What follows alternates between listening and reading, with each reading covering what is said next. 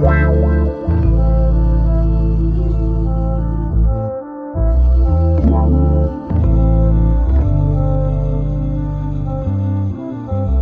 Bonjour, bonsoir, tout dépend à quelle heure tu écoutes ce podcast sur ta propre vérité. Ici tout simplement Alicia, ton mentor qui t'aide à te reconnecter avec ton corps par du développement personnel. J'aide les femmes hypersensibles à être réconciliées avec leur corps pour atteindre leur meilleur potentiel, c'est-à-dire ne plus détester leur corps et enfin vivre en harmonie avec leur corps sans manger leurs émotions. Ce sont des femmes hypersensibles qui s'oublient, ont peur de leurs émotions et préfèrent aider les autres. Leur seul moment de plaisir est de manger pour oublier ce mal-être et leur sentiment de honte de soi. Mais aujourd'hui, elles ont compris que leur kilo qui les protégeait autrefois devient un poids. Elles veulent vivre en harmonie avec la vision qu'elles ont d'elles-mêmes et leur corps. Ce podcast sur ta propre vérité te donne les points de réflexion pour commencer ce processus, être la meilleure version de toi-même, c'est-à-dire être ta propre vérité. Salut, j'espère que tu vas bien, j'espère que tu as passé une bonne semaine, tu as profité de ce jour de repos parce qu'on a eu un jour férié. Si ce n'est pas le cas, j'espère que cet épisode te montrera que tu n'es pas seul et surtout bah, te remontera le moral. Et comme chaque semaine, on est là pour t'aider à arrêter de manger tes émotions, arrêter d'avoir tes pressions alimentaires et surtout avoir des clés pour réfléchir vraiment pour être sa propre vérité. Aujourd'hui, on va te parler de comment l'environnement ne peut pas décider à ta place d'arrêter euh, d'avoir des pulsions alimentaires ou euh, d'avoir euh, ou de manger tes émotions ou de manger compulsivement, c'est-à-dire elle ne peut pas décider de comment te déclencher un déclic et c'est la même chose si tu es sur la perte de poids. Vous savez très bien que euh, généralement mon idée c'est pas euh, d'opposer la perte de poids et la TCA parce que pour moi quand euh, perdre du poids et les TCA ça qui mène et normalement quand on a une alimentation qui est équilibrée par rapport à nous et eh ben notre poids d'équilibre va arriver. C'est en tout cas ce que j'enseigne avec mes coachés et je vois que ça marche. Aujourd'hui, comme je t'ai dit, je voulais pas de ce sujet-là parce que c'est un sujet un peu tabou, c'est un sujet que personne, enfin très peu de personnes en parlent. Je vais pas mentir et dire personne parce que c'est pas vrai. Euh, c'est l'environnement. Le, poids de l'environnement sur euh, ta guérison de ta TCA, le fait que tu manges compulsivement, le fait que tu manges tes émotions, euh, le fait que tu prends du poids, que tu as des kilos mensuels, c'est vraiment l'environnement qui joue un rôle. C'est pour ça que je dis tout le temps que les TCA ou même perdre du poids, ce n'est pas une question de motivation ou une question de manque de discipline ou autre chose, en tout cas pour les kilos émotionnels, j'entends bien, c'est euh, les kilos émotionnels, c'est juste la conséquence de ton mal-être, c'est la conséquence que tu ne vas pas bien. Et pour illustrer ça, euh, j'ai voulu prendre l'exemple de Demi Navito. Alors, comme euh, j'ai fait euh, cet épisode, il va sortir sur ma chaîne YouTube, euh, mais là j'ai décidé de prendre un différent angle pour que ceux qui regardent ma chaîne et mon podcast bah, ne, voient pas deux fois la même chose.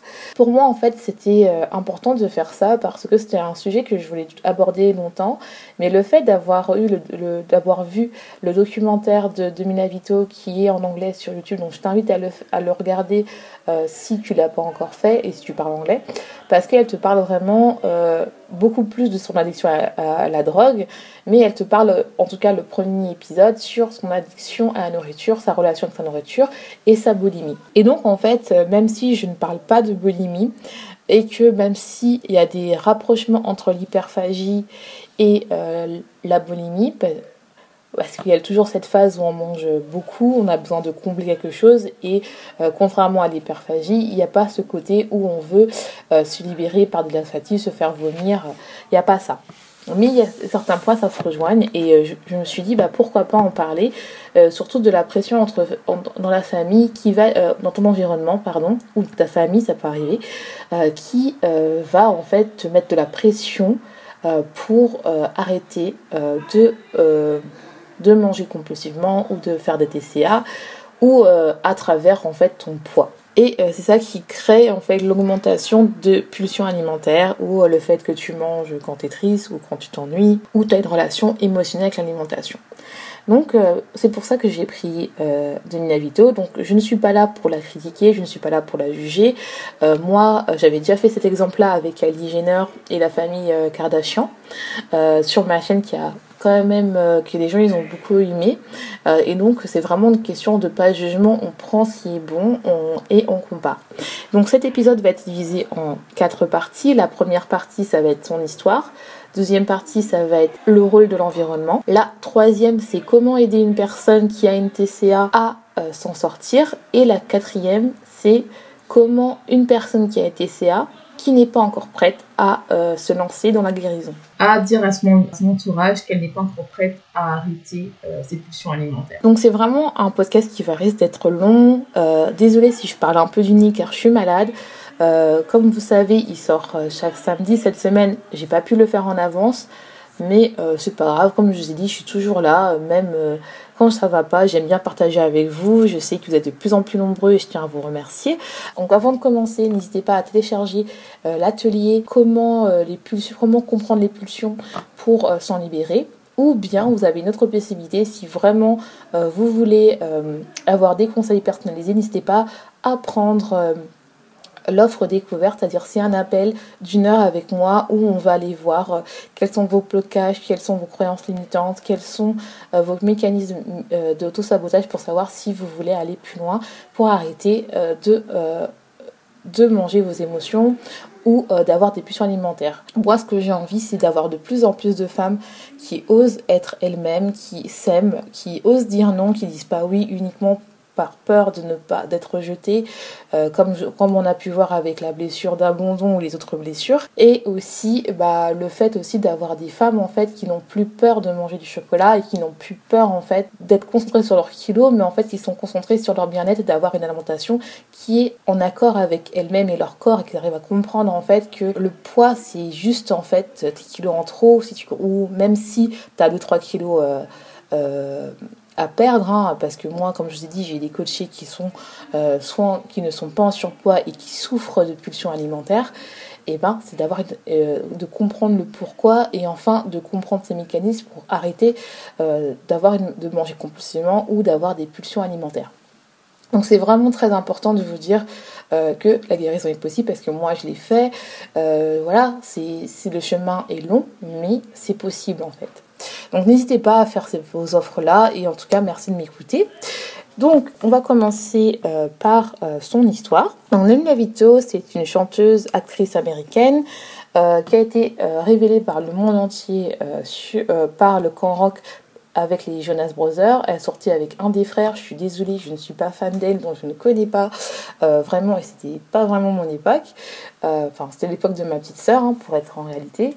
Et en fait, euh, moi, j'aimais bien juste une chanson, Sorry Not Sorry. Donc vous voyez que je ne la connais pas trop bien, mais j'ai regardé son documentaire et j'ai vu que son histoire, en tout cas, le premier épisode m'a touchée, même son histoire après, où elle parlait beaucoup plus de, de drogue.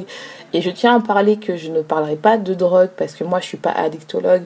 Et surtout même si je sais qu'il y a un lien entre l'alcool et le fait d'avoir des addictions parce que je sais que euh, y a beaucoup de femmes qui euh, utilisent la drogue pour étouffer, étourdir leurs euh, pensées au niveau de l'addiction à la nourriture, qu'elles elles préfèrent s'étourdir soit au niveau de médicaments ou de drogue et ça peut aussi affecter le fait que on a plus tendance à avoir des pulsions alimentaires et à se tourner à la nourriture pour compenser son mal-être. Euh, voilà. Donc il y a beaucoup de facteurs et c'est pour ça que je dis très bien que c'est pas une question de discipline, c'est pas une question de volonté et ce n'est pas une question de motivation. Donc euh, c'est une chanteuse et en fait euh, elle a fait ce documentaire et ça commence le premier épisode par le fait qu'elle nous explique qu'elle avait fait un documentaire en 2018 où qui traçait son dernier tour où elle faisait des concerts et tout ça. En fait, on la voyait, on pensait que tout son entourage pensait que euh, ça allait bien car le lendemain on la retrouve avec une overdose. Et en fait elle explique en gros que elle a pris du temps pour elle parce que donc ça commence comme ça. Elle a pris du temps pour elle pendant deux, ans je crois si je me trompe pas. En gros elle explique l'overdose et qu'elle expliquait que voilà vous voyez que j'avais l'air bien, j'avais l'air fit, euh, j'avais l'air euh, heureuse. Mais en fait c'était faux, j'avais mes pulsions alimentaires et je me droguais. Et donc tout le monde tombé des nues parce que tout le monde pense qu'elle était bien et elle avait une overdose. Et en fait, on se rend compte que, en expliquant son histoire, elle explique bien que ça a commencé très tôt, ce euh, côté euh, où son physique était euh, dur à accepter, qu'elle avait du mal à, à s'aimer parce que en fait très très jeune elle s'est rendue compte que sa mère avait des problèmes avec son alimentation qu'elle avait des troubles alimentaires. Elle ne dit pas euh, quels euh, troubles alimentaires sa mère elle avait. Et donc en fait sa mère l'avait placée sur euh, des concours de beauté parce que bah, elle aimait ça elle voulait que sa fille voilà euh, euh, euh, réussissant dans ce domaine-là. Sauf que elle, en fait, paradoxalement, c'est qu'elle ne voulait pas finalement faire des concours de beauté. Elle explique dans, lors de un de ces concours, elle a fait un pacte avec elle-même et elle a dit, bah voilà, si je ne gagne pas, je ne mange pas. Elle était très très jeune, je crois, vers, elle dit pas trop l'âge, mais je pense que ça devait être 6 ou 7 ans. Et elle fait déjà ce pacte-là avec elle-même en disant, bah si je gagne pas, je ne mangerai plus. Et en fait, on voit déjà le lien avec le poids, le lien qu'il faut être plus mince. Après, quelques années plus tard, vers l'âge où 9 euh, à 10 ans, eh ben, elle euh, passe à la télé et en fait, elle est considérée comme euh, la fille potelée et donc elle est discriminée par les, téléspectateurs, par euh, les gens de son équipe. Et donc, en fait, ce qui s'est passé, c'est qu'elle a réalisé qu'elle voulait perdre du poids. Et donc, elle a perdu du poids lors de son adolescence. Et c'est là où elle a explosé dans le camp. Et donc, en fait, elle devait euh, vraiment voilà, avoir une, euh, une silhouette particulière. Après, bien sûr, elle explique qu'elle a eu des, des événements traumatisants. C'est-à-dire, elle avait eu des viols elle avait un viol ou plusieurs viols, je ne sais plus. Et euh, donc ce qui a fait, c'est qu'elle elle avait une faible estime d'elle, qu'elle se sentait pas bien.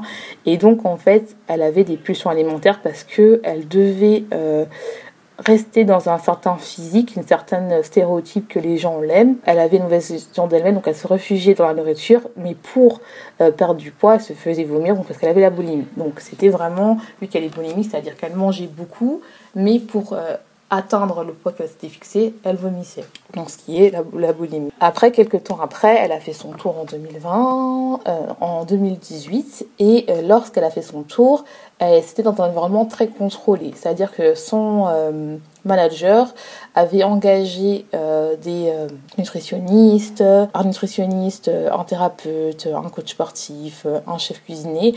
Donc c'est vraiment genre voilà, tout le monde se dit waouh, c'est trop bien parce qu'elle est encadrée, euh, elle va réussir. Sauf qu'elle le dit très bien, c'est les autres qui contrôlaient. Elle n'avait pas le choix. C'est-à-dire qu'elle pouvait pas décider non, j'ai pas envie, non, elle n'avait pas le choix. Donc ça la mettait euh, vraiment une certaine pression parce qu'elle devait euh, suivre les règles. Ce n'était pas elle qui avait décidé de surveiller son alimentation, de surveiller son trouble alimentaire. Elle, elle, a juste suivi euh, les, règles de son manager, d'après ce qu'elle explique. Hein. Je dis bien, c'est d'après ce qu'elle explique. Et aussi, ce qui était très important, c'est son environnement, c'est-à-dire bah, ses danseurs, tous ceux qui étaient partis en tournée avec elle n'avaient pas le droit de manger euh, des trucs gras, euh, boire de l'alcool, euh, se droguer. Enfin, c'était très très contrôlé quoi. Ils faisaient même des tests et tout, donc ce qui faisait que elle était très contrôlée et donc en fait ça pouvait mettre une certaine pression. Donc même eux, ils expliquaient qu'il y avait des mots qu'ils ne devaient pas dire. C'était vraiment un truc très contrôlé de telle manière qu'elle soit dans une bulle pour pas que ça déclenche les pulsions alimentaires. Sauf que elle dit bien, malgré tout ça, elle a quand même eu une augmentation de pulsions alimentaires qu'elle faisait du sport à outrance et que bah, ça n'a pas arrangé son trouble alimentaire parce que finalement elle perdait le contrôle quoi donc plus euh, chaque jour elle faisait beaucoup plus de sport mais elle mangeait en cachette donc ce qui faisait que euh, voilà ça malgré le contrôle, ça marchait pas parce que c'était pas elle qui avait décidé qu'elle voulait euh, arrêter ses, troubles alimentaires. Et euh, en plus, elle consommait euh, de la drogue. Et ce qui est très très intéressant, paradoxalement, c'est que vous voyez bien que malgré l'environnement que beaucoup de personnes veulent, tant que c'est pas toi qui le décide, ça ne marche pas. Parce que finalement, elle explique bien que ça l'a pas empêché de faire des pichons alimentaires. De plus, elle avait aussi un styliste personnel qui, elle expliquait très bien, ça c'est un truc qui m'avait un peu c'est que, euh, enfin, qui m'a, c'est un, truc qui m'a euh, attiré l'attention, c'est que elle avait un styliste, un qui faisait des sketchs d'elle, c'est-à-dire des dessins euh, sur une femme mince, alors qu'elle a été un peu plus ronde. Et elle expliquait très bien que, ok, c'est bien beau de faire un dessin sur une fille mince. Bien sûr que les, les sketchs, ça lui va très bien. Donc, c'est-à-dire les robes, les costumes qu'elle dessine pour lui, ça lui va bien. Mais c'est pas pareil sur le corps. Et donc, en fait, elle expliquait bien que ça l'a créé une faible estime d'elle et elle aimait pas son corps au final, quoi. Et euh, ce qui est très important, c'est que vous voyez qu'elle explique bien qu'il y a une sorte de stéréotype que les femmes dans l'industrie euh, musicale doivent avoir un certain stéréotype de femme, c'est-à-dire pas trop grosse, bien. Et cette pression, elle n'arrivait pas à la à la subir en fait. Parce que bon euh, même si euh, c'est bien qu'elle donnait cette image mais elle se droguait. Et que même quand on lui donnait euh, des récompenses par rapport à son truc d'addiction et ben finalement elle était quand même droguée. Donc elle montait aux gens. Et donc il y avait tout ça qui faisait que selon elle hein, je dis bien selon elle et ben qu'elle n'arrivait pas à à contrôler ses pulsions alimentaires ni sa consommation, sa consommation de la drogue. Donc voilà son histoire. Euh, c'est vraiment une histoire compliquée, c'est beaucoup plus complexe. C'est ce qui moi j'ai compris, bien sûr. N'hésitez pas à faire vos propres recherches. Maintenant, on va parler de l'environnement. Quel est le rôle de l'environnement? Donc la première chose, euh, c'est euh, de voir que sa mère a des troubles alimentaires, donc c'est un côté héréditaire. Donc ce qui fait que c'est pas juste une question de motivation, de discipline ou de plan alimentaire. C'est vraiment travailler quelque chose de plus profond et sa mère, euh, d'après qu'on se comprend, elle a guéri. Donc il faut vraiment comprendre que c'est un côté, euh, le fait que sa mère avait une mauvaise relation avec son alimentation. Demi, elle a compris ça. Et c'est ça aussi que j'essaie de faire comprendre lors de mes podcasts, que il faut, euh, c'est pas juste avoir un plan alimentaire et puis c'est tout. Il faut que tu comprennes bah, quelle était la relation que tu as avec, avec l'alimentation, quelle est la relation que tu as, que tes parents ont avec l'alimentation. Est-ce que eux aussi catégorisent par exemple leur aliment? Est-ce que eux aussi, ils, sont à dire, bah voilà, je dois grossir, je dois perdre du poids Est-ce qu'ils sont très construits sur le poids? Ça, tout ça, faut regarder, faut chercher, parce que ça peut donner aussi le fait qu'on a de plus en plus de pulsions alimentaires parce qu'on a honte de nous par rapport à notre poids. La deuxième chose à faire, la deuxième chose qu'on peut comprendre par rapport à l'environnement, c'est que l'environnement était contrôlé, c'est-à-dire qu'elle n'avait pas le choix. Et donc, quand elle émettait, en fait, comme elle n'avait pas le choix, elle avait besoin d'avoir un, certain contrôle. Et finalement, euh, le fait euh, de faire des pulsions alimentaires, paradoxalement, ça donner un certain contrôle. On peut voir ça comme ça, même si c'est paradoxal parce que il y a une sorte de, perte de contrôle, mais le fait de se dire, bah, malgré que vous faites ça, j'ai quand même accès à la nourriture si je veux, c'est quand même une position de contrôle. Donc en fait, vu qu'elle n'a pas eu le déclic, eh ben, on peut pas forcer quelqu'un à vouloir euh, se soigner. C'est pas possible il faut que ça vienne de la personne. La troisième chose, c'est aussi le fait que son environnement soit obligé euh, de faire des tests, de manger bien. Ça aussi, ça met une certaine pression à la personne. Tant comme elle n'a pas eu le déclic, en fait. Elle a l'impression que voilà, c'est elle qui les oblige, c'est elle qui fait ça. Enfin, ça met vraiment une pression. Après, comme je dis, c'est super gentil hein, de faire ça. Mais il y a une autre bonne manière. Parce qu'en fait, le problème, c'est quand, euh, par exemple, on n'a que des aliments, je mets bien entre guillemets, parce que même si j'aime pas euh, dire des aliments sains, même si on n'a que des aliments sains, ça veut dire que vu qu'on bannit les autres, ça veut dire que par exemple, même si on ne parle pas de sains entre nous, eh ben, euh, vu que c'est banni les aliments qu'on aime bien, bah, ça veut dire que c'est mal. Donc, vu que c'est banni, vu qu'on a une nutritionniste, vu qu'on a tout ça, eh ben, ça veut dire qu'on va manger ces aliments-là même en cachette, il y a une caution de honte, il faut cacher, faut avoir honte. Euh, la euh, quatrième chose, euh, c'est aussi le fait que, que Demi, elle explique bien que par rapport à un stéréotype qu'il y a dans l'industrie, c'est-à-dire qu'elle elle avait l'impression, et peut-être que c'est vrai, je pense que c'est vrai, que la femme dans l'industrie, et je veux dire aussi dans la femme dans la société, doit avoir un certain idéal. Alors, un idéal doit être mince, elle doit être grande, être élancée. Enfin, vous savez quels sont les stéréotypes. Et euh, c'est vrai qu'il faut pas mentir, il y a beaucoup plus de femmes, même les concours de beauté, Miss Univers, il a toujours euh, que des femmes grandes, élancées, voilà. Même si elles sont très très belles, mais il n'y a pas d'autres modèles en fait. Il n'y a pas d'autres modèles de femmes en fait. Donc finalement, même s'il y a de plus en plus de femmes rondes qui sont mises en avant, mais il n'y en a pas beaucoup, il y a une certaine grossophobie apparente, ambiante, qui fait comprendre que quand on rentre pas dans le moule, où on a un peu de ventre, un peu de fesses, on a de la cellulite, et eh ben euh, il faut faire quelque chose, c'est pas bon, c'est disgracieux, sauf que c'est le corps de la femme en fait. Et euh, c'est pour ça que beaucoup de femmes qui veulent perdre 2 ou 3 kilos commencent à avoir des pulsions alimentaires. Et après, il y a les kilos émotionnels qui s'installent en fait. Et la cinquième chose, c'est aussi le fait bah, que le styliste personnel qu'elle avait, qui créait ses costumes de scène, bah, dessinait et je trouve ça, c'était un peu le plus choquant, pas par rapport à son corps, mais par rapport à un mannequin euh, mince en fait. Alors que pourquoi le euh, styliste ne donnait pas, ne mettait pas un sketch par rapport euh, à une femme qui a correspondé plus, une femme pulpeuse. C'est ça aussi qui, elle expliquait bien, c'est ça aussi qu'elle disait, il y avait une phrase qu'elle disait, c'était que oui, sur elle, c'est normal que ça aille bien, mais sur moi, c'est pas la même chose car j'arrive pas à voir. Et en fait, elle expliquait bien que malgré les tenues qu'elle avait, bah, elle sentait pas à l'aise parce que finalement, pour elle, ça ne correspondait pas par rapport au physique qu'elle avait. Et je ne dis pas que le styliste est méchant, je dis juste que des fois, il faut faire un peu attention à ce qu'on projette parce que même un petit truc peut faire qu'on n'a pas confiance en nous et qui peut aller après avoir des conséquences sur les pulsions alimentaires. Donc maintenant qu'on a terminé cette partie-là, euh, n'hésitez pas, je vais faire une petite pause, n'hésite pas à toujours, euh, si tu as besoin euh, de parler, si tu as besoin de communiquer avec moi, n'hésitez pas à vous inscrire à l'appel découverte, c'est totalement gratuit, je le mettrai en, barre d'infos. Donc maintenant on va passer au fait comment aider une personne qui a une TCA et qui n'a pas le déclic. Euh, comment mon entourage peut l'aider? Parce que je sais qu'il y a beaucoup de questions qui peuvent être posées. Bah voilà, je peux pas aller frontalement, je peux pas mal contrôler, donc qu'est-ce que je peux faire? La première chose à faire, c'est euh, de sonder la personne, savoir si la personne elle est capable ou pas euh, d'en parler. Si elle n'est pas capable d'en parler, ça sert à rien d'aller frontalement. Ça sert à rien de parler de son physique, de son poids. Vous pouvez plus parler de manière par rapport à, acheter des livres de développement personnel, à acheter, euh, à l'emmener euh, euh, chez le coiffeur, vraiment essayer de qu'elle reconnecte avec son corps, qu'elle soit plus là à se maquiller, à se coiffer, à aller faire du shopping avec elle.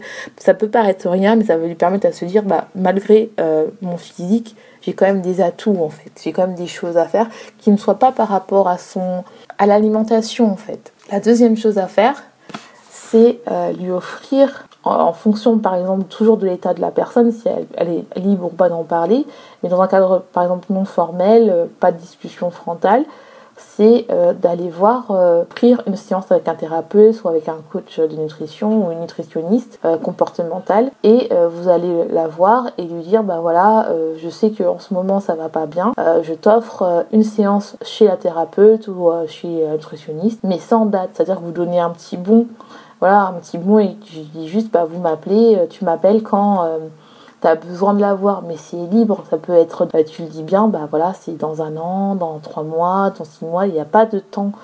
Mais pour que la personne en fait elle se sente pas en, euh, pression. La, troisième chose que vous pouvez faire, c'est arrêter de parler des aliments de manière saine ou pas saine. Arrêter de catégoriser.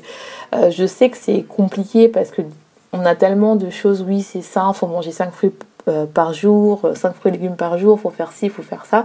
Mais en fait, plus il faut commencer à enlever les règles en fait. Plus vous-même vous, arrivez à enlever les règles alimentaires en disant bah il n'y a pas de règles, t'inquiète pas, ça va aller, on a le droit d'en manger, euh, quitte à manger du chocolat avec elle, euh, voilà, de faire plaisir et tout. Et elle-même, la personne qui a le elle va commencer à se dire ah ah il n'y a pas de règles, il n'y a pas de ça. Ça va commencer directement que elle-même elle vient vous en parler, à savoir bah voilà, j'ai une mauvaise alimentation, ou comment ça se fait que maintenant euh, tu mets pas de règles, elle va vous poser des questions, un peu euh, un dialogue et non pas une confrontation. Je ferai un épisode vraiment euh, que sur ça, que sur comment aider une personne qui a une TCA, mais là je veux vraiment vous donner par rapport à cet épisode des conseils que je peux donner et surtout ne pas mettre de pression à la personne qui a une TCA. Maintenant, on va passer à la dernière partie. C'est la partie bah, comment une personne qui a un TCA peut dire non à l'aide peut faire comprendre aux gens qu'elle n'est pas encore prête parce qu'elle n'a pas le déclic sans avoir le côté je, rejette la personne. Parce que les personnes qui ont une TCA a, toujours peur du rejet. certaines personnes, bien sûr, je ne vais pas dire toutes les personnes, hein, parce qu'il y a des personnes qui ont un TCA par rapport à des traumatismes ou autre chose. Non, euh, généralement, c'est beaucoup des personnes qui aiment faire plaisir aux gens, qui disent tout, le temps oui, et euh, finalement, elles se réfugient par la nourriture parce que finalement, elles ne voulaient pas dire oui et euh, elles sont frustrées. Alors comment euh, faire comprendre à une personne, à son entourage, ça peut être son copain, ça peut être ses, parents, euh, ses frères et sœurs, d'arrêter de se mêler de leur vie, de son poids. Donc la première chose, de se dire la vérité. C'est-à-dire arrêter de mentir, savoir pourquoi je veux, je veux changer. Est-ce que je veux changer pour moi ou est-ce que je veux changer pour faire plaisir à quelqu'un? Si c'est pour faire plaisir à quelqu'un, c'est pas la bonne méthode. C'est un peu comme la perte de poids. C'est-à-dire que si on veut perdre du poids pour quelqu'un, ça ne marche pas. Faut faire, faut perdre du poids par rapport à nous-mêmes. Donc, qu'est-ce qu'on fait? C'est aller voir parler à la personne qui nous demande de changer, qui nous demande, et aller lui parler sincèrement de manière pareille, informelle, tranquille, et lui dire, bah voilà. Euh, merci maman pour ton aide, ta considération, mais pour l'instant, je ne me sens pas prête à perdre du poids ou à m'occuper euh, de ma TCA. Non pas, je ne sais pas que je n'ai pas conscience de mon problème, mais j'ai l'impression que pour l'instant ce n'est pas le bon moment. Et vous n'avez pas besoin de donner de raison. Et si votre mère ou euh, votre compagnon vous demande raison, vous dit parce que pour l'instant c'est pas le moment. C'est tout. Il n'y a pas de raison, il n'y a pas de. Et après, vous pouvez dire, bah, s'il te plaît, accepte ma décision. Je ne suis pas fermée à au changement, mais pour l'instant, je suis pas encore prête. C'est vraiment mettre des barrières, mettre des... et je sais que c'est une, discussion qui n'est pas facile, mais c'est important parce que si, si ça vient pas de vous-même, ça ne va pas marcher. Je tiens à vous le dire, ça ne marchera pas. Et euh, la troisième chose à faire, c'est surtout, surtout, ne pas couper la communication par rapport à ça. Parce que si vous coupez la communication, euh, ça va créer un malaise, ça va créer des frustrations, ça va créer des disputes parce que faut pas oublier que la personne qui vous aide, elle vous voit en, mal-être, elle vous voit pas bien, elle vous, voit que, vous n'êtes pas bien. Donc il faut vraiment que vous compreniez euh, que l'autre personne aussi, elle ne cherche que à vous aider. Donc c'est vraiment se mettre un peu le côté un peu empathique, euh, se dire bah oui, ok, euh, pour l'instant entre guillemets, elle m'embête, mais peut-être elle veut m'aider, peut-être on va essayer d'en parler de telle manière, est-ce que ça va? Mais vous n'êtes pas obligé d'en parler si vous ne sortez pas encore le besoin. Donc j'espère que ce, cet épisode t'aura plu. En tout cas, moi, ça m'a fait plaisir de le faire. Euh, j'espère que je n'ai pas trop parlé du nez parce que je suis encore un peu malade. Et en tout cas, je te, je te souhaite une bonne journée, une bonne soirée, tout dépend à quelle heure tu écoutes ce podcast. Et n'oublie pas, sois ta propre vérité.